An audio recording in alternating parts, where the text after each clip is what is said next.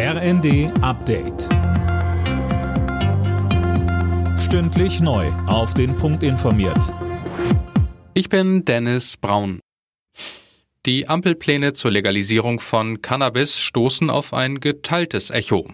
Der Drogenbeauftragte der Bundesregierung Bliner begrüßt den Vorschlag. Imme Kasten, das Ganze kommt ja aber nicht überall gut an, oder? Ja, genau, und das selbst innerhalb der Ampel. Der FDP nämlich geht das Konzept von Bundesgesundheitsminister Lauterbach nicht weit genug. Enorme Bedenken gibt es bei der Ärzteschaft. Der Chef der Ärztekammer Reinhardt sagte den Funke-Zeitung, es sei erschreckend, dass sich ein Gesundheitsminister, der zugleich Arzt ist, für die Legalisierung einer Droge einsetzen muss. Ja, und auch von der Union kommt Kritik. CSU-Landesgruppenchef Dobrindt spricht von einer offenen Verharmlosung des Drogenkonsums. Das sei verantwortungslos und blamabel. Der chinesische Staatskonzern Costco kann beim Hamburger Hafen einsteigen. Das hat das Bundeskabinett beschlossen. Die Reederei darf sich mit 24,9 Prozent an einem Terminal beteiligen. Ein Kompromiss, denn eigentlich waren 35 Prozent geplant. Die Chefin der Hamburger Hafen- und Logistik AG, Titzrath, verteidigte das Vorhaben gegen Kritik.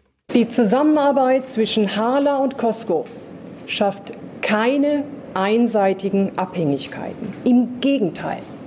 Sie stärkt die Lieferketten, weil wir sie steuern. Sie sichert Arbeitsplätze und fördert Wertschöpfung in Deutschland. Die Luft in der EU soll sauberer werden. Die Kommission in Brüssel will die Grenzwerte für Feinstaub drastisch senken.